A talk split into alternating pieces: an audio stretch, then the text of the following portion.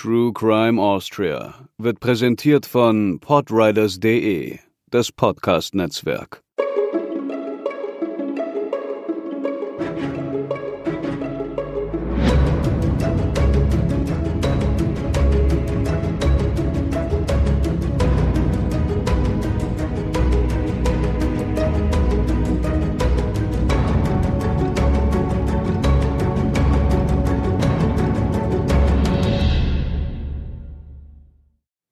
Und herzlich willkommen zur 26. Episode von True Crime Austria. Mein Name ist Katharina und bereit zur Abfahrt ist auch Hubertus. Hallo. Heute nähern wir uns dem Verbrechen mal mit einem übergreifenden Thema, und zwar der Eisenbahn. Ich habe vorab überlegt, was mir für kuriose Situationen und Verbrechen in der Eisenbahn einfallen. Das ist tatsächlich am ehesten das Fahren ohne Fahrschein gewesen oder Szenen aus Filmen wie Mord im Orient Express. Ganz klassisch. Ich denke da an den Silvester Matuscha oder Matuscha. Der ist allerdings im Grunde eine eigene Folge wert, der wir uns auch irgendwann mal widmen wollen. Das war jemand, der hat Züge entgleisen lassen und Bomben gelegt, um Züge aus der Bahn zu werfen. Eine spannende Geschichte, da will ich jetzt gar nicht zu viel vorwegnehmen, weil das wirklich ein toller Fall ist den heben wir uns mal auf, aber im Grunde hätte er in diese Reihe heute auch gut reingepasst, aber ist wie gesagt einfach zu groß. Aber an den dachte ich beim Stichwort Verbrechen im Zug. Das wäre ja ein Herr, heute sind tatsächlich mal drei Damen dran. Aber bevor wir zu denen kommen, noch ein kleines Vorwort. Erstens, wir sind mit unserem Podcast zu einer anderen Hosting-Plattform umgezogen und es gab leider ein paar Komplikationen, möchte ich es nennen, die mhm. mittlerweile hoffentlich behoben sind. Wenn euch irgendwas auffällt, wir also nicht da zu finden sind, wo wir eigentlich zu finden sein sollten, dann gehört das im Zweifel nicht so, sondern dann freuen wir uns über einen Hinweis von euch, wie es zum Beispiel auch im Falle von dieser gerade geschehen ist. Vielen Dank an die, die sich da bei uns gemeldet haben. Vielen Dank, ja. Freut uns natürlich, wenn unser Fehlen bemerkt wird. Und dann haben wir als zweiten Punkt noch eine kleine Korrektur. Und zwar haben wir ja in der Folge 22 angekündigt, dass wir den Namen einer Täterin garantiert falsch aussprechen werden. Und was soll ich sagen, wir hatten recht. Hm. Wir sind des Ungarischen nicht mächtig und wir haben das, wie kann man sagen, ein bisschen französischer ausgesprochen, als es sein sollte. Also wir haben die Dame Julie Ebergenie genannt, aber sie wird wohl Julie ausgesprochen. Also wahrscheinlich eher Juli Ebergeni. Also alles, was wir gejüt haben, wird eigentlich so ausgesprochen, wie man es tatsächlich auch schreibt. Das entschuldigt uns natürlich nicht, aber wir waren oder wir haben in, mit bestem Wissen und Gewissen gehandelt. Genau. Und deswegen an dieser Stelle nochmal diese Korrektur und auch da danke an die Hörerin, die uns darauf hingewiesen hat. Für die heutige Episode arbeiten wir wieder mit dem Hans Gross Kriminalmuseum in Graz zusammen, was uns sehr freut. Vielen Dank an den Leiter Herrn Bachhiesel, der uns wieder einige Quellen zur Verfügung gestellt hat. Aber nun bitte alle bereit machen. Es geht los. Und zwar mit einer kurzen Geschichte der Eisenbahn, die uns im Laufe dieser Folge an zwei Verbrechen vorbeiführt. Dieses Bild äh, mit Einsteigen, alle los und so, das gefällt dir, oder? Ja, los geht's. Die Eisenbahn gehört ja unbestritten zu den zentralen Errungenschaften der Industrialisierung und förderte die Mobilität der Menschen ungemein. Man spricht sogar vom 19. Jahrhundert als dem Jahrhundert der Eisenbahn. Erstmals Gedanken machte man sich allerdings schon im 18. Jahrhundert, in dem es um die Ablösung der Zugpferde ging. Das erste einsatzfähige Modell einer Eisenbahn wurde 1804 entworfen. Es wurde dafür eingesetzt, in einem Eisenwerk in Wales immer fünf Wagen mit zehn Tonnen Eisen und 70 Arbeitern zu ziehen, also schon mal eine deutliche Steigerung zur Zugkraft eines Pferdes. Am 27. September 1825 wurde schließlich die erste Eisenbahnstrecke der Welt zwischen Stockton und Darlington eröffnet, also in Großbritannien. Parallel fuhren oft noch Pferdewagen, während das Schienennetz so immer weiter ausgebaut wurde. Allerdings wäre es zu kurz gedacht, den technischen Fortschritt nur eindimensional zu betrachten. Natürlich wurde durch ihn auch wirtschaftlicher Fortschritt möglich, etwa durch ausgedehnte und schnellere Transportmöglichkeiten, aber auch kulturell und gesellschaftlich gab es Auswirkungen. So wurden etwa Fernreisen möglich, und zwar auch für die normale Bevölkerung. Dass auf Reisen auch kriminelle Taten geschehen können, wissen wir schon aus vorherigen Zeiten, etwa durch das Ausrauben von Postkutschen. Offenbar war die Angst, in der abgeschlossenen Räumlichkeit eines Zuges ausgeraubt oder ermordet zu werden, eine oft beschriebene. Wir kennen das Motiv aus Büchern und Filmen, wie etwa beim bereits genannten Orient Express. Die Frage ist nun aber, wie kommen denn nun Kriminologie und Eisenbahn zueinander? Dabei gibt es natürlich verschiedene Betrachtungsmöglichkeiten. Das beginnt bei Dingen wie, wir müssen den Tatort fotografieren, um alles möglichst genau festzuhalten. Solche Aspekte spielen da eine Rolle, aber auch Betrachtungen von Tätertypen, zum Beispiel der Eisenbahndiebe. Da gab es dann eine sehr ausführliche Beschreibung, wie sowas vonstatten gehen kann, nämlich zum Beispiel, indem jemand, der in der Eisenbahn jemanden ausrauben möchte, eine Dame bei sich hat, die die meist wohlhabenden Herren dann in ein Gespräch verwickelt und der andere benutzt dann Requisiten oder Attrappen wie eine künstliche Hand, um die eben sichtbar hinzulegen und parallel unter dem Mantel dem anderen die Brieftasche zu klauen und so weiter. Und die Dame ist dann die Komplizin. Genau, die ist im Grunde der Lockvogel oder der Fokus des Interesses und zufällig müssen die beiden dann an der nächsten Station aussteigen und haben halt eine Brieftasche mehr dabei. Hm. Es gab auch sowas wie Kofferattrappen, die man bei unbeaufsichtigtem Gepäck einfach über das andere Gepäckstück drüber stülpen konnte, dann zugeschnappt hat und so mit dem fremden Koffer im eigenen Koffer sich davon machen konnte. Also es gab die Idee, dass dadurch im Grunde ein neuer Tätertyp begründet werden kann, eben der Eisenbahndieb, oder dass natürlich auch ein Bahnhof als eine Stelle, wo sehr viele Leute unterwegs sind, natürlich auch im Stress sind, aufgeregt sind. Man dass, kennt sich nicht, es ist sehr anonym. Dass man da einfach gut Leute schnappen kann, in Gespräche verwickeln kann. Bauernfänger war dann auch ein Stichwort, dass man also die Leute, die sich da tümmeln, einfach mit sich nimmt und in so kleine Trickspielereien und so verwickelt, damit die dann ihr ganzes Geld da lassen und man einfach ja, Schnellreis ausnehmen kann, weil man ist eben auch der Anonymität dieses großen Ortes unterworfen. Was es natürlich vorher und früher schon gab. Durch die Eisenbahn aber konnten diese Trickbetrüger sehr schnell den Ort wechseln. Das heißt, sie hatten plötzlich einen sehr viel größeren Einzugsbereich. Gesellschaftlich kann man also festhalten, für die normale Bevölkerung, nennen wir es einmal, war das natürlich toll, weil sie konnten eben weiter reisen, sie hatten überhaupt diese Möglichkeit dazu. Allerdings konnten das eben Kriminelle genauso tun. Man spricht da vom Verbrechertourismus. Und man kann sagen, dass dieses Transportmittel einfach in die verbrecherische Planung mit einbezogen wurde. Also genauso wie wir das auch tun, wenn wir eine Reise planen. Da müssen wir uns natürlich auch Gedanken machen, wie komme ich überhaupt zu diesem Ort hin, an den ich möchte und welche verschiedenen Sachen liegen da auf meinem Weg, die ich irgendwie zu berücksichtigen habe. Wir widmen uns nun zwei Fällen, die auf der Strecke der Südbahn von Wien nach Triest stattgefunden haben. Das Hans-Gross Kriminalmuseum konnte diese anhand von gerichtlichen Aktenbeständen aufarbeiten, die allerdings nicht zur Gänze erhalten sind. Man konzentrierte sich in der Vergangenheit oft auf die Anklageschriften, die meist sehr detailliert sind und eine Chronologie nachvollziehbar machen, aber, so merkt es auch Herr Bachesel zu Recht an, sind die natürlich aus Sicht der Staatsanwaltschaft geschrieben. Das bedeutet, wir arbeiten hier viel anhand von Angaben, die jemand verfasst hat, der den oder die Angeklagte gern ausreichend bestraft sehen möchte. Bildhafte Beschreibungen, um die Geschworenen zu überzeugen, tun da ihr Übriges. Das sei an dieser Stelle nur einmal angemerkt. Wir haben die uns vorliegenden Berichte mit eigenen Quellen ergänzt und steigen nun ein in den Fall Mord im Raxental. Wir beginnen mit der Geschichte der Schwestern Friederike und Maria Zeller. Sie waren um das Jahr 1900 aus der Steiermark nach Wien gekommen, um Arbeit als Dienstmädchen zu finden. Ihre Mutter war kurz zuvor verstorben und hatte ihren vier Töchtern jeweils 50 Kronen hinterlassen, was heute nach dem historischen Währungsrechner etwa einen Wert von 378 Euro ausmacht. Auch wenn die Kaufkraft damals eine andere war, hatten sie folglich nicht viel Geld bei sich. Friederike, zur Tatzeit 26 Jahre alt, hatte in Bruck an der Mur als Köchin gearbeitet und verdiente sich ihren Lebensunterhalt außerdem als Stubenmädchen in Hotels, so auch in Wien. Sie versuchte, sich gegenüber Kolleginnen immer wieder als gut situiert darzustellen. Mal hatte sie in der Lotterie gewonnen, mal hatte sie einen reichen Verehrer. Aber das war nur Gerede. Immerhin aber hatte sie eine Anstellung. Ihrer Schwester Maria, zur Tatzeit 17 Jahre alt, erging es da anders. Auch sie hatte als Stubenmädchen begonnen, wechselte aber laufend die Stellen, wurde Buffet- oder Blumenmädchen. Dann verdingte sie sich schließlich als Prostituierte.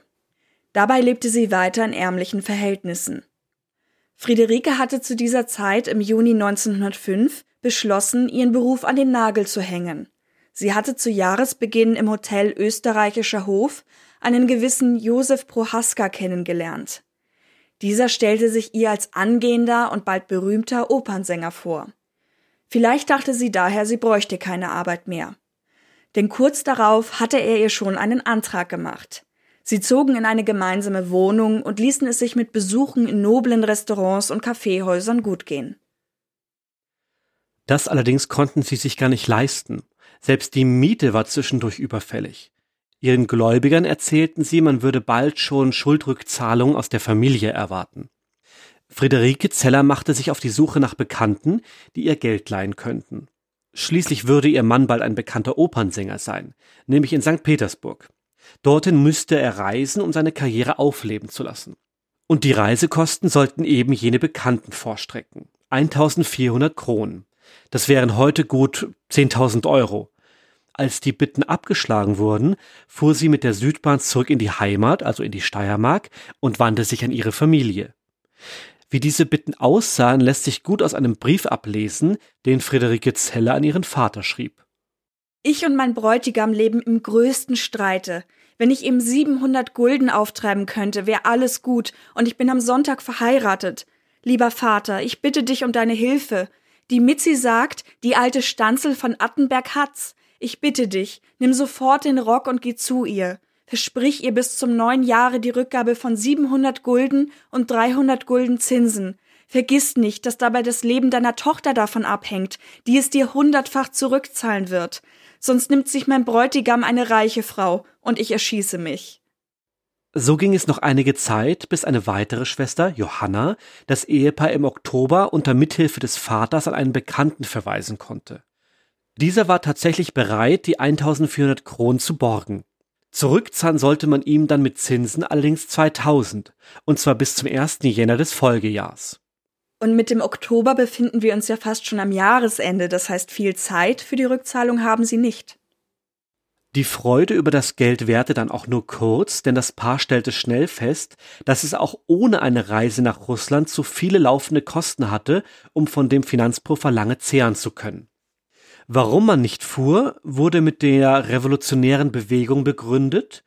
Wir können uns vorstellen, dass die ganze Operngeschichte einfach Schall und Rauch war. Nun war das Geld dahin und die Schulden noch größer.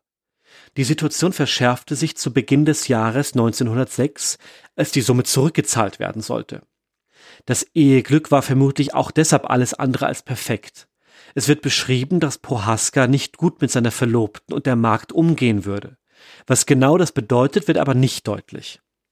Mehrfach betonte Friederike Zeller, dass ihr Mann sie gar nicht lieben würde und sie ihn auch nicht. Danach gefragt, sagte sie aber, ich habe mich jetzt schon so an den Beppo gewöhnt, dass ich nicht mehr von ihm lassen könnte. Letztlich hatten die beiden sich, was die Gesamtsituation angeht, gegenseitig angelogen und warteten auf die finanzielle Sicherheit des jeweils anderen. Er hatte eine glänzende Karriere betont, sie eine hohe Mitgift in Aussicht gestellt. Nun kam die jüngere Schwester Maria wieder ins Spiel. In ihrem Bekanntenkreis gab es eine Dame namens Marie Meyer, 25 Jahre alt, alleinstehend und Erbin. Sie wurde am 11. Mai 1878 in Wien geboren. Ihre Eltern waren die Fragnersleute Johann und Franziska Meyer, die bereits 1880 starben. Zur kurzen Erklärung, Fragner ist ein alter Begriff für Kleinhändler.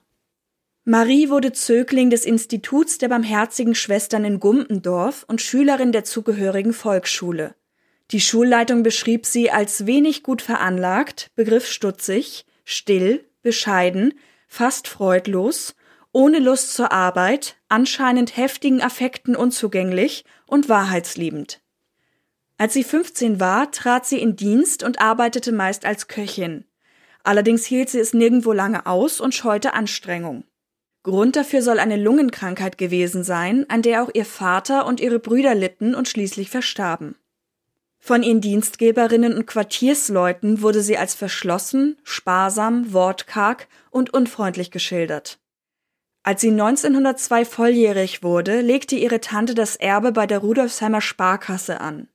Sie erhielt Sparkassenbuch und Depotschein dann im September 1905. Im Jahr zuvor war sie aus ihrer letzten Stelle ausgetreten. Ihr Vermögen belief sich auf etwa 10.000 Kronen, von denen sie auch ihren Alltag bestritt.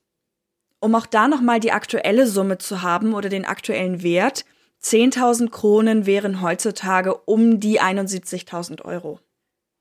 Nun suchte sie einen Bräutigam. Dafür ließ sie sogar Heiratsanträge in Zeitungen schalten und äußerte sich gelegentlich, dass sie einen gebildeten, intelligenten Mann wünsche. Eine kleine Nebengeschichte dazu ist, dass sie einmal einen Verehrer verschmäht hatte, weil dieser ihr damals nicht wohlhabend genug vorgekommen war. Sie hatte seinen Antrag nicht einmal beantwortet. Nun meldete sie sich bei diesem zurück und bekundete ihrerseits Interesse, was er als mittlerweile glücklicher Ehemann aber ablehnte.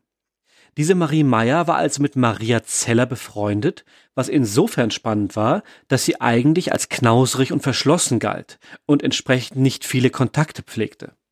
Irgendwas schien Marie an Zeller zu finden, denn sie schenkte ihr sogar einmal zehn Kronen, damit sie sich eine neue Dienstbotenstelle suchen konnte. Friederike Zeller versuchte nun die Verbindung zu nutzen und ein Darlehen zu erlangen, doch auch das wurde abgelehnt. Daraufhin reifte in ihr der Entschluss, Marie Meyer aus der Welt zu schaffen, um mit deren Geld ihre eigene Zukunft aufzubauen. Die Schwestern schmiedeten einen Plan. Marie war noch nie außerhalb der Stadt gewesen, gab aber an, die Natur sehr zu lieben. Daher wollten die Freundinnen mit ihr in die Heimat fahren. Mit der Bahn erst nach Mürzzuschlag und weiter nach Neuberg. Allerdings war es Teil dieses Plans, dass eine von ihnen dort niemals ankäme. Denn auf dem letzten Streckenabschnitt sollte Marie mit Morphium vergiftet werden, das dann bei einem Waldspaziergang seine Wirkung entfaltete. Man würde die Tote dort zurücklassen und sich in Wien ihrer Habe bemächtigen. Vorteilhaft war neben der Distanz zum Tatort auch die Abgelegenheit des geplanten Todesortes. Dies würde den Schwestern Gelegenheit geben, sich in Wien um alles zu kümmern ohne in Verdacht zu kommen. Mit dem Beschaffen des Morphiums war Maria betraut worden. Sie fragte erstaunlich frei verschiedene Personen in ihrem Stammcafé Kolosseum, ob sie ihr welches besorgen könnten. Als Gründe gab sie an, einen Hund, sich selbst oder ihre Großmutter vergiften zu wollen. Auf uns wirkte das weniger überraschend als auf sie. Niemand wollte ihr helfen. Darunter waren auch einige Mediziner, die ihr die Wirkung von Giften erklärten und einer davon stimmte schließlich zu. Er sagte, er könne ihr Morphium besorgen. Und bevor ihn nun entsetzt sagt, wie kann ein Arzt das tun, das Geheimnis ist, er tat es nicht. Während er mit Maria sprach oder in reißerischeren Darstellungen die Nacht mit ihr verbrachte, mischte der Mitbewohner des Arztes wie ihm geheißen zerstoßenen Zucker in ein Glas Wasser. Das, was Maria als Morphium entgegennahm, war also gar keines. Aber woher sollte sie es wissen? Also planten die Schwestern den Ausflug. Friederike erzählte Marie, sie würde sich für ihre Reise nach Russland von der Familie verabschieden wollen und außerdem Maria mit ihrem liederlichen Lebenswandel zurück zur Familie bringen. Es wäre doch schön, wenn Marie als Freundin dabei wäre. Am 24. Jänner 1906 betraten die Frauen also gegen 13 Uhr am Wiener Südbahnhof ihr Abteil. Der Zug sollte um 13.15 Uhr fahren. Marie Meyer war sich der Reise wohl doch nicht so sicher, sie wollte wieder aussteigen, doch ihre Freundin hielt sie ab und sagte Jetzt sind wir schon da, jetzt fahren wir. Diese Szene wurde von zwei Frauen beobachtet, die später Zeuginnen sein sollten. Planmäßig kam man um 16.55 Uhr in Mürzzuschlag an. Die Frauen gingen in ein Kaffeehaus und es war wohl ein vergnügliches Beisammensein. Allerdings kam in Friederike Zeller langsam die Angst auf, dass nicht alles wie geplant funktionieren würde also noch eine Wendung in der Geschichte. Sie kaufte eine Rebschnur, mit der sie Marie zur Not auch erdrosseln konnte. Am Abend ging die vermeintliche Reise nach Neuberg weiter. Friederike Zeller bot Marie getrockneten Fisch an. Die Idee war, dass dieser sie durstig machen würde und man ihr daraufhin mit Morphium versetzten Wein geben konnte. Doch sie lehnte den Fisch ab. Und egal ob Morphium oder Zuckerwasser, der Plan war dahin. Die Schwestern hatten nie vor, bis Neuberg zu fahren, weil man sie dort erkennen könnte. Also stieg man vorzeitig um 1945 im Ort Kapellen aus. Als es dunkel wurde, wollten sie die Frau weiter in den Wald locken. Sie sagten ihr, hinter dem Waldstück gebe es ein Schulhaus, in dem man übernachten könnte. Doch Marie weigerte sich weiterzugehen und wollte im Gasthof Eder übernachten, der viel prominenter lag. Das und natürlich auch die vielen Gäste freuten die Schwestern Zeller nicht. Für Marie war es, wie beschrieben wird, ein toller Abend. Sie aß das erste Mal einen Sterz und erfreute sich daran, während die anderen beiden zerknirscht daneben saßen. Am nächsten Morgen, am 25. Jänner 1906, zahlte Friederike Zeller die Rechnung und vermerkte die drei unter falschem Namen. Bertha und Rosina Schweiger aus Wiener Neustadt mit Begleiterin Mitzi Matausch aus Graz. Beim Frühstück hatten sie anscheinend noch einmal versucht, ihr Opfer mit dem Morphium zu vergiften. Es zeigte aber keine Wirkung auf Marie, die Schwestern dachten, sie wäre vielleicht immun. Die drei Frauen spazierten also ins Raxental. Zeugen würden sich später an sie erinnern. Sie nutzten einen Weg, der sie ein Stück steil nach oben und als Hohlweg am Waldrand entlang führte. Dieser einsame Ort erschien den Schwestern Zeller zur Ausführung der geplanten Mordtat geeignet. Die Freundinnen gingen zuerst, wobei Maria Marie scheinbar scherzend zum Sturz brachte. Friederike kam dann hinterher und würgte Marie mit der Schnur, die jüngere Schwester setzte sich dabei zusätzlich auf den Brustkorb des Opfers. Sie zogen sie dann in eine Mulde hinter die Böschung des Hohlweges und schnitten ihr außerdem noch mit einem Taschenmesser die Kehle durch. Die Rebschnur ließen sie beim Opfer liegen und platzierten sie in der Wunde, damit der Anschein erweckt wurde, sie hätte sich selbst getötet. Zum Abschluss scharten sie noch ein wenig Schnee über die Tote. Um 14.43 Uhr erreichten die Schwestern ihren Zug zurück nach Mürzzuschlag, wo sie weiteren Anwesenden durch ihre Aufregung im Gedächtnis blieben und kamen am Abend um 19.15 Uhr in Wien an. Sie mussten nun versuchen, Maries Abwesenheit zu erklären. Der Vermieterin sendeten sie eine Karte, in der sie als Marie schrieben, sie hätten sich den Fuß verstaucht und würden bei ihrer Tante bleiben. Ein Dienstmann würde kommen, um ihre Habseligkeiten abzuholen. Diesen schickten natürlich die Geschwister Zeller. Sie kamen so an das Arbeitsbuch, das Sparkassenbuch und einen Depotschein ihres Opfers. Unter falschem Namen meldete Friederike sich als Marie Meyer bei einer anderen Unterkunft an, mit der dringenden Bitte, sie umgehend anzumelden. Sie konnte so Anfang Februar mehrere hundert Kronen vom Sparkassenkonto abheben, gab einen Teil davon ihrem Verlobten und kaufte sich und ihrer Schwester Kleidung und Hüte. Allerdings lag der Großteil des Vermögens gar nicht auf dem Konto, auf das die Schwestern nun Zugriff hatten.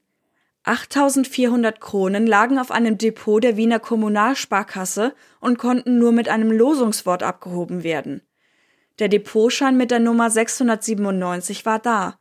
Nach dem Losungswort konnte man nun nicht mehr fragen. Gemeinsam mit ihrem Mann gelang es Friederike zumindest, 700 Kronen zu erschleichen, indem sie einem Kaufmann den Depotschein zeigten und sagten, sie bräuchten dringend Geld, müssten hierfür aber erst nach Berlin telegrafieren und das würde zu lange dauern. Sie unterschrieb bei der Übergabe als Marie Meyer. Maria Zeller präsentierte sich derweil in neuen Kleidern in ihren Stammcafés.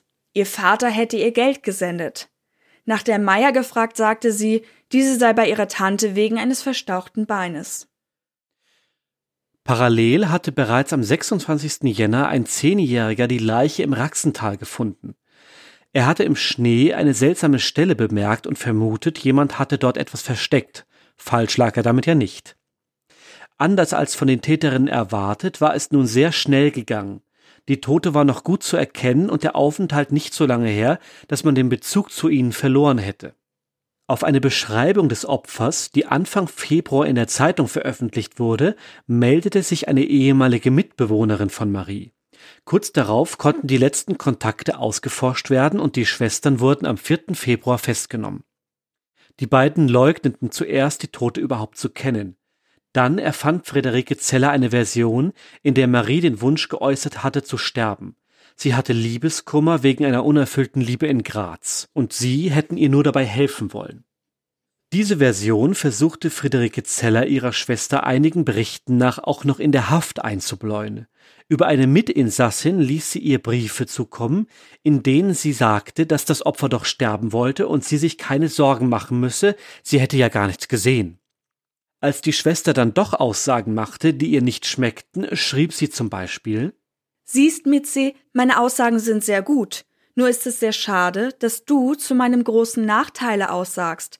Du bekommst noch andere Zettel, womit du alles erfährst. Oder auch Mitzi, wenn man nach diesen Körperbestandteilen, die aus Graz von der Agnoszierung kommen, sagen wird, sie ist ermordet, ich werde trotzdem nichts eingestehen. Vielleicht erkennt man die Fingerabdrücke an ihrem Hals, was ich aber nicht glaube, so werde ich immer leugnen.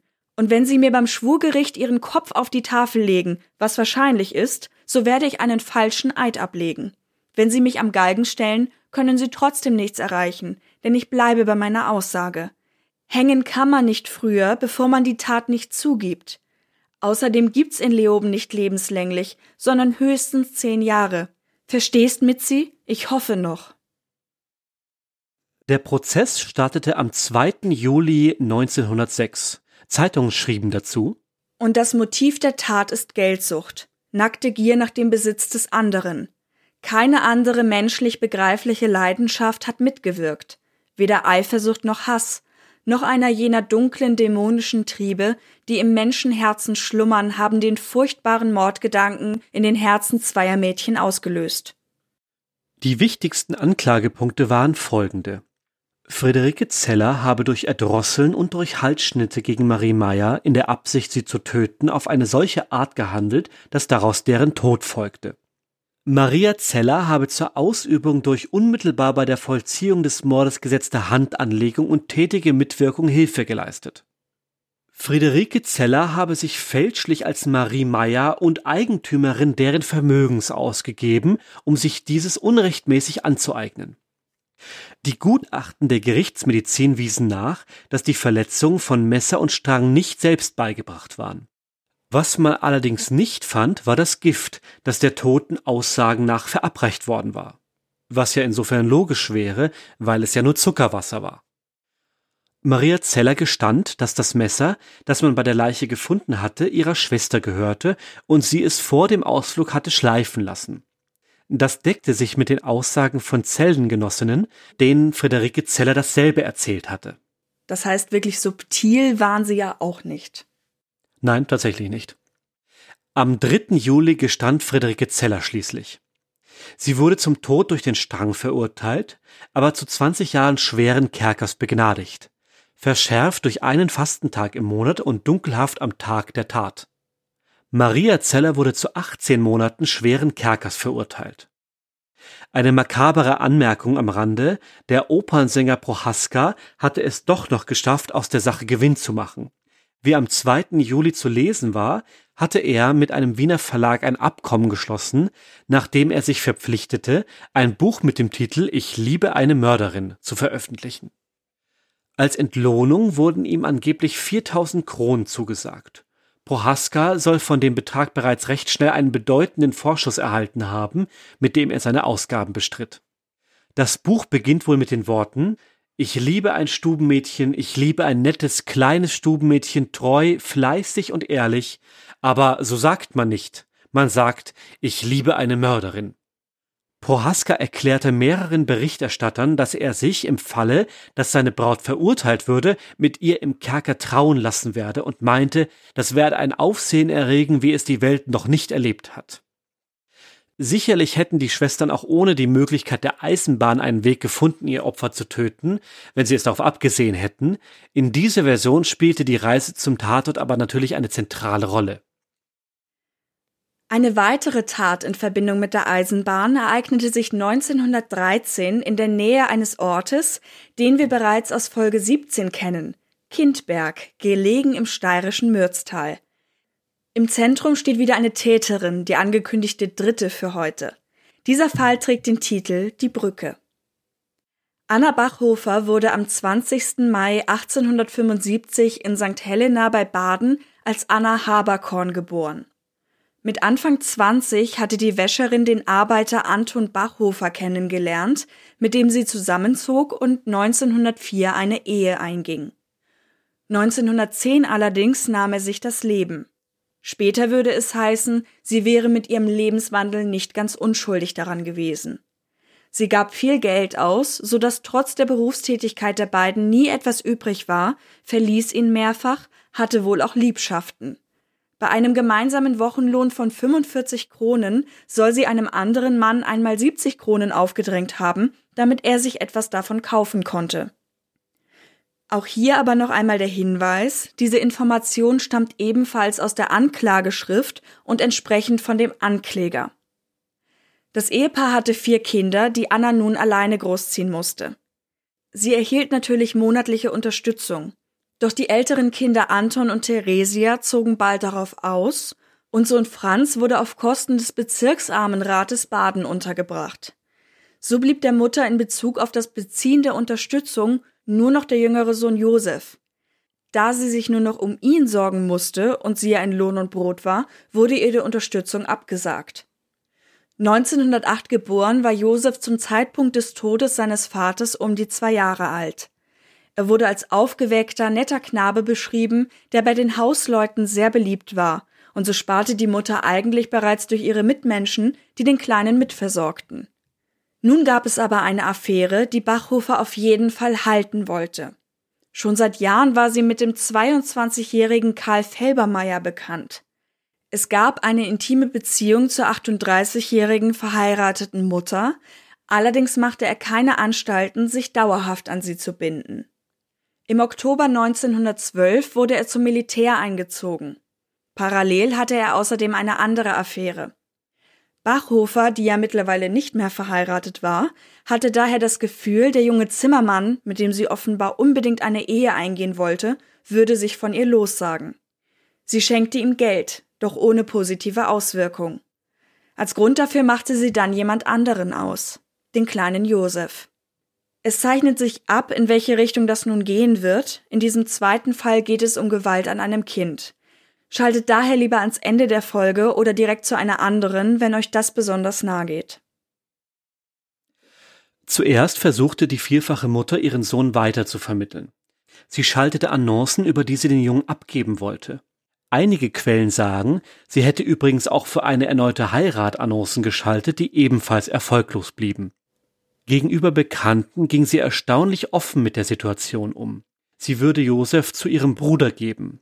Wenn das nicht gelänge, würde sie ihn eben schwimmen lassen, sprich ihn ertränken. Ein kurzer Exkurs an dieser Stelle. Das erscheint einem von außen betrachtet unglaublich und könnte der Zeit zugeschrieben werden, so nach dem Motto, Kindersterblichkeit war noch eine andere. Man war mit dem Thema Tod des Kindes ganz anders konfrontiert. Aber ich habe vor einiger Zeit gerade ein dazu passendes Buch von Lydia Benecke gelesen und war überrascht, dass auch in moderner Zeit quasi so angekündigte Taten an den Kindern nicht unterbunden werden. Das kann man natürlich nicht verallgemeinern. In diesen Beispielen war es eben so, teilweise aus Angst, sich einzumischen, aus Furcht, die Situation zu verschlimmern, oder man dachte, es würde eh nichts bringen. Also es wirkt vollkommen abwegig, das offen zu äußern, aber die Täterin in diesem Fall ist damit leider nicht allein und dennoch kommt es zu darauf folgenden Taten. Bachhofer jedenfalls sagte offen, sie würde sicher freigesprochen werden, wenn man sie erwischte. Sie würde auf ihre Not und Verzweiflung pochen und dann wäre das Thema durch. Ein Prozess ließ sich aber umgehen, wenn sie gar nicht verdächtigt würde. Und so unternahm sie mit ihrem Sohn am 22. November 1913 eine Bahnfahrt ins knapp 100 Kilometer entfernte Kindberg. Als Begründung für die Fahrt nannte sie einen gewissen Josef Ramberger, der als Weichenwärter arbeitete. Wie genau die beiden zusammenhingen, wird nicht ganz deutlich. In einigen Quellen heißt es, er sei ihr Schwager gewesen, die beiden würden sich seit Jahren kennen. Gleichzeitig sollte er aber auch der leibliche Vater des jüngsten Sohnes sein, also von Josef. Da er noch nie Unterhalt gezahlt hatte, wollte sie mit ihm sprechen. Wir gehen hier einmal davon aus, dass die beiden zumindest eine Affäre hatten, da die Frage nach dem Unterhalt sonst etwas seltsam gewesen wäre. Das kommt auch später im Prozess heraus. Etwas verwirrend ist dabei, dass er in manchen Artikeln als ihr Bruder beschrieben wird, zu dem sie ja vorherigen Aussagen nach auch wollte. Vielleicht ist dies auch schon die Auflösung der Verwirrung. Sie nannte den Bruder als mögliche Fürsorgestelle für das Kind und es kam im Zuge der Berichte einfach zur Verwechslung. Das haben wir ja öfters mal, gerade bei älteren Quellen, dass dort sagen wir mal, vermutlich der eine von dem anderen abgeschrieben hat und gerade bei Namen es dann sehr oft zur Verwechslung kommt. Aber zurück zur Tat. Als Vorteil rechnete sie sich aus, dass sie in Kindberg niemand kennen würde, ganz wie in unserem ersten Fall der heutigen Folge. Schick im Sonntagsgewand wurden Mutter und Sohn bei der Chefin vorstellig, um den Wochenlohn auszahlen zu lassen. Bachhofer erklärte, sie hätte über die Zeitung Erfolg gehabt und würde Josef in Obhut geben können. Um 13.05 Uhr fuhren sie nach Knittelfeld und von dort weiter nach Kindberg, wo sie um 17.33 Uhr ankamen. In einem späteren Protokoll steht geschrieben, durch zwei Stunden von halb sechs bis halb acht ging nun Anna Bachhofer mit dem Knaben zwischen der Mürzbrücke und dem Markte Kindberg hin und her und suchte eine Stelle, an der sie das Kind unbemerkt ins Wasser werfen konnte, bis sie endlich sich entschloss, die Tat auf der Brücke, die über den Werkskanal der Kindberger Sensenwerk Aktiengesellschaft führt, auszuüben. Auf dieser Brücke führte die ihres Sohnes überdrüssige Mutter ihr Vorhaben aus. Sie betrat die Brücke, nahm von dem Knaben, der klagte, dass er sich in der Finsternis fürchte, mit einem Kusse Abschied, schob ihn, das Gesicht des Knaben von ihr abgewandt, unter dem Brückengeländer durch und ließ ihn, mit den Füßen voraus, ins Wasser gleiten, indem der Knabe mit einem letzten Schrei sofort ertrank. Nach Vollbringen der Tat verweilte die Frau nicht lange. Anna Bachhofer hörte noch ein leises Plätschern im Wasser, sah noch einige zuckende Bewegungen der Arme und der Hände des Kindes und begab sich nach dem Bahnhofe Kindberg. Das ist natürlich ihre Darstellung, nicht? Nur sie hat das ja so erzählen können. Also auch das mit dem, mit dem Kuss zum Abschied. Das stammt aus der Anklageschrift. Das merkt man auch daran, wie bildlich das beschrieben und ausgeschmückt ist. Zumindest mir geht es so, ich finde, diese Beschreibung macht das Ganze noch härter, weil sie einfach als überdrüssig dargestellt wird, die aber dann trotzdem noch eine liebevolle Geste macht, bevor sie ihr Kind ins Wasser schmeißt. Also sie dem Kind überdrüssig. Ja, ja. Und ich glaube, dass deswegen das auch so ausgeschmückt wird, weil das eben den Geschworenen zeigen soll, was sie mit diesem Kind gemacht hat. Mhm so das Kind noch in Sicherheit zu wiegen, ein letzter Kuss, eine dramatische Situation. Ja, mag sein, ja. Bis der nächste Zug fuhr, hatte sie noch Zeit. Sie ging daher, wie an anderer Stelle platziert, zu Josef Ramberger, dem Schwager und angeblichen Kindsvater, und verlangte Geld von ihm. Ob es nun die Unterhaltsforderung war, können wir wie gesagt nicht genau sagen. Auf jeden Fall schuldete er ihr wohl auch Geld. Oft ist von 70 Kronen die Rede, er selbst gab in einer Stellungnahme über das Grazer Tagblatt zu, 38 Kronen zu schulden. Aber die beiden schienen die ganze Sache nicht weiter zu belasten, sie gingen nach seinem Dienstende noch einen Wein trinken. Dabei fragte Ramberger, wie es denn den Kindern gehe. Darauf sagte die Mutter, die drei Ältesten seien untergebracht, den Kleinsten hätte sie um 600 Kronen verkaufen können, aber sie würde ihn lieber auf die Kost geben, also ihn lieber in Pflege geben. Sie fuhr noch in derselben Nacht zurück nach Baden. Bekannten sagte sie, sie hätte Josef bei feinen Leuten in Mürz Zuschlag untergebracht, wo es ihm gut gehe. Am Montag, den 24. November, ging sie normal zur Arbeit. Am 25. wurde sie dann verhaftet. Wie kam es dazu? Wie im ersten Fall unterschätzte die Täterin auch hier die Zeugen, die ihr selbst offenbar gar nicht so bewusst waren. Der kleine Josef wurde bereits am Morgen des Sonntags, den 23. gefunden. Die Leiche war komplett bekleidet gewesen und wies keine Verletzungen auf. Der Knabe war etwa sechs Jahre alt und konnte dem Zustand nach noch nicht lang im Wasser gelegen haben, maximal zehn Stunden. Auf die Meldung des Leichenfunds hin meldete sich die Kellnerin Marie oder Maria Zettelbauer bei der Gendarmerie. Am 22. November wäre sie mit der Bahn gefahren und hätte eine Frauenperson gesehen, die einen Knaben dabei hatte. Dieser sei zweifelsohne identisch mit dem toten Jungen. Sie wären gemeinsam in Kindberg ausgestiegen. Die Nachforschungen gingen also bei der Bahn weiter. Dort erfuhr man, wann die verdächtige Kindberg verlassen hatte und auch, dass sie zuvor einen Stationsarbeiter ersucht habe, einem Weichenwärter namens Josef Ramberger Bescheid zu geben, sie müsste ihn sprechen. Der weitere Weg erschließt sich damit von selbst. Er gab zu Protokoll, wie der Abend verlaufen war und dass er kein Kind bei ihr gesehen hatte. Als seine Frau und er den toten Jungen besahen, sagten sie aus, es handle sich um den viereinhalbjährigen Josef Bachhofer. Nach ihrer Verhaftung gab Anna Bachhofer, wie sie selbst im Vorfeld angekündigt hatte, an, Armut und Verzweiflung wären der Grund für ihre Tat gewesen. Sie gestand sofort. Allerdings sah die Staatsanwaltschaft das anders.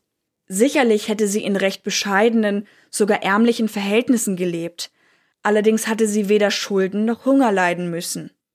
Die Staatsanwaltschaft hielt stattdessen fest, Bestimmend für den Beschluss der Anna Bachhofer, sich des Kindes Josef zu entledigen, war der Widerwille gegen ihr armselig ausgestattetes Heim und das sie drückende Bewusstsein, dass sie sich nichts vergönnen kann und wohl auch der Trieb zum Manne und ihre Heiratslust.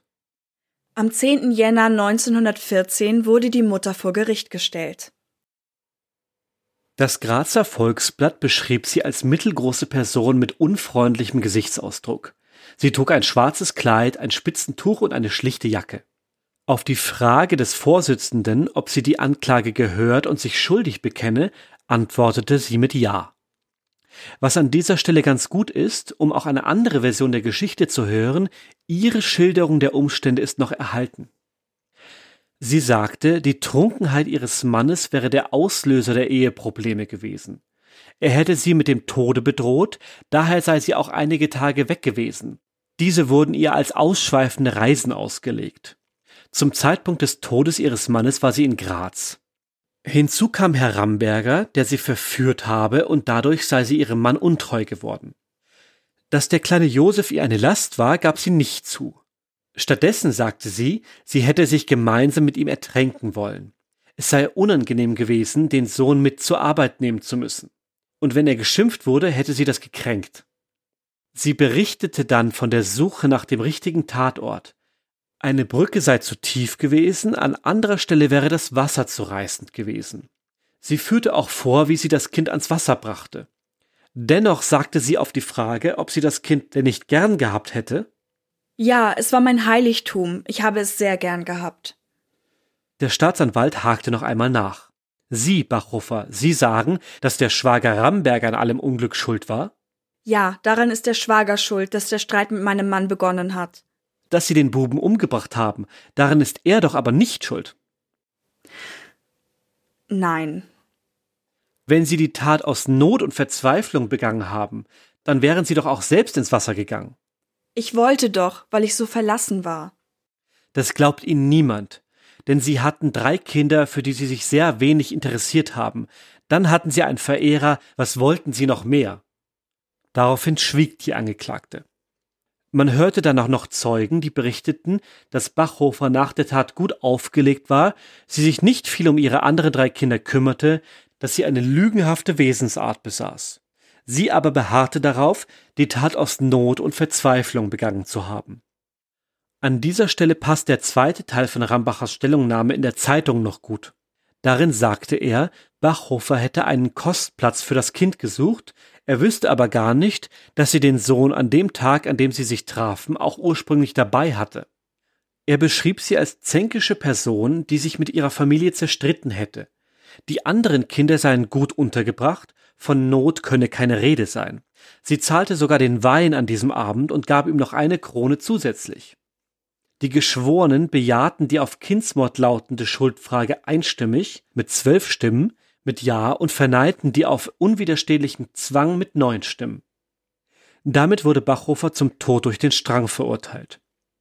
Am 31. März 1914 begnadigte man sie zu 18 Jahren schweren Kerker, verschärft durch Fasten und hartes Lager alle Vierteljahr und dunkelhaft am Tag der Tat. Am 25. April wurde sie in das Gefängnis gebracht, in dem sie diese Strafe verbüßen sollte. Das waren also zwei Kriminalfälle in Verbindung mit der Eisenbahn. Spannend ist rückblickend, dass die Täterinnen sich in beiden Taten darauf verlassen haben, komplett unerkannt zu sein.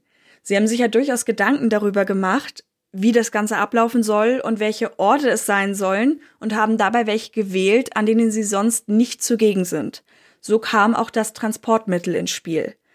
Aber dabei haben sie dann ihr Auftreten außer Acht gelassen und das wurde in mehreren Situationen bemerkt. Ebenso wie die Opfer, die sie jeweils für gut versteckt hielten. Sicherlich hätte es ohne die Eisenbahn als Transportmittel andere Gelegenheiten gegeben, die Morde zu begehen, aber in dieser Form, wie die Fälle letztlich geschehen sind, hat sie eine große Rolle gespielt. Ja, tatsächlich, das begegnet uns ja immer wieder, dass sich so viele Verbrecher so wenig Gedanken darüber machen, was nach der Tat geschehen soll. Wie sie die Opfer gut verbergen sollten, damit sie nicht gefunden werden, wie sie sich ein vernünftiges Alibi stricken.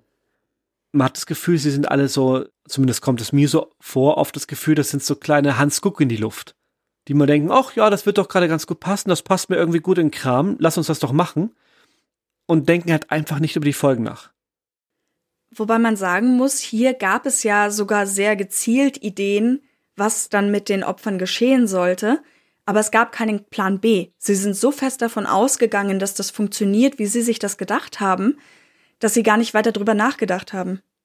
Ja, aber doch auch immer nur, wie kann ich das Opfer wegbringen und wie kann ich es töten? Da haben sie sich alle Gedanken gemacht, aber das danach hat überhaupt nicht. Die Bachhofer hat ihr totes Kind dann einfach im Wasser gelassen so nach dem Motto, wird schon keiner entdecken, bis ich weg bin. Und die Geschwister Zeller, ich meine, die haben ein bisschen Schnee rübergeschippt. Also bis zum Punkt der Tat hatten sie einen Plan, bis zur Ausführung und danach wurden sie halt fahrlässig. Und es stimmt schon, was du sagst, jede kleine Änderung hat sie dann aus der Bahn geworfen und beim Improvisieren taten sie sich dann halt schwer. Wobei man in dem Wald natürlich auch nicht davon ausgehen kann, dass jemand das wirklich sofort findet. Also da hat eben dieser kleine Junge gespielt, zufällig an der Stelle, und dachte, er entdeckt da eine Schatztruhe oder irgendwas. Aber es war ja im Jänner. Also tief im dunklen Walde wird der Körper der Marie nicht gelegen haben. Also so weit ab vom Wege war es wahrscheinlich nicht. Das war wahrscheinlich in diesem Hohlweg und sie haben sie halt ein bisschen quasi ins Gebüsch gezerrt. Hm vielleicht auch eine etwas städtische Sicht auf die Dinge. Ja. Weil zum Beispiel im zweiten Fall kann ich mir vorstellen, dass es wird ja irgendwo aufgefangen. Wenn etwas Großes im Wasser ist, wird es ja zwangsläufig irgendwo dann ankommen.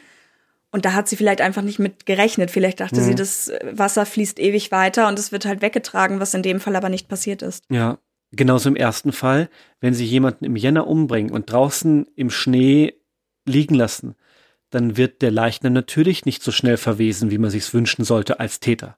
Also selbst wenn es geklappt hätte, meinst du? Genau, ja. Also ich erinnere da an unseren Fall mit dem Mord an den Rohnenlüften, dass dort der Leichnam des Opfers ja wahnsinnig lange liegen blieb und dann natürlich Tierfraß eingesetzt hat. Aber das ist nicht selbstverständlich, gerade im Winter. Das Buch von Lydia Benneker war übrigens Psychopathinnen, falls es einige von euch interessieren sollte. Da waren auch sehr detaillierte Fälle drin, die gut zu dem zweiten Fall passen. Und zur heutigen Folge würde ich abschließend gerne sagen, einerseits nochmal großen Dank an das Hans Gross Kriminalmuseum für die Quellen auch dazu. Ja, das vielen Dank. War sehr spannend durchzuarbeiten. Und außerdem fand ich es ganz cool, mal einen Blickwinkel zu haben, der sozusagen von außen auf die Taten geht. Also normalerweise beginnen wir ja mit der Tat und hangeln uns da entlang sozusagen. Und diesmal kam der Blick eben vom großen Ganzen, von der Eisenbahn als Thema, um eben auf diese beiden Fälle zu kommen. Es ist ja interessant, dass neue Technologien immer sehr schnell angenommen werden und findige Geister böse findige Geister dann auch immer sehr schnell Möglichkeiten finden, diese neue Technologie dann für ihre dunklen Zwecke zu nutzen. Wobei man natürlich sagen muss, dass die Eisenbahn nach 1900 keine neue Erfindung in dem Sinne war, aber ihr wisst, glaube ich, was ich meine. Und heute waren es wirklich zwei sehr unterschiedliche Fälle, die aber den gleichen Grundgedanken hatten. Ich habe etwas vor, ich weiß offenbar, dass es nicht richtig ist, und ich muss mich selber schützen oder es versuchen und wähle dafür einen Ort, der weit entfernt liegt von da, wo man mich kennt oder zumindest nicht mein direktes Umfeld ist. Und da fahre ich eben mit der Bahn hin. Vielleicht seid ihr ja auch gerade unterwegs und habt Lust, unsere Social-Media-Kanäle anzusehen. Wenn ihr uns da folgen möchtet, dann findet ihr uns bei Instagram und Facebook als True Crime Austria und bei Twitter als True Crime AT. Und wer uns Mails senden möchte, der richtet sein Schreiben bitte an hinweise at truecrimeaustria.at. Außerdem gibt es auch die Möglichkeit, uns bei Patreon und Steady oder via PayPal zu unterstützen. Da haben wir wieder alle Links in die Shownotes gegeben. Und dann würde ich sagen, wir verabschieden uns, wünschen allen, die unterwegs sind, heute eine besonders gute Weiterfahrt und Ankunft. Eine möglichst ruhige Weiterfahrt. Das in jedem Fall. Macht's gut. Bis zum nächsten Mal. Tschüss. Tschüss.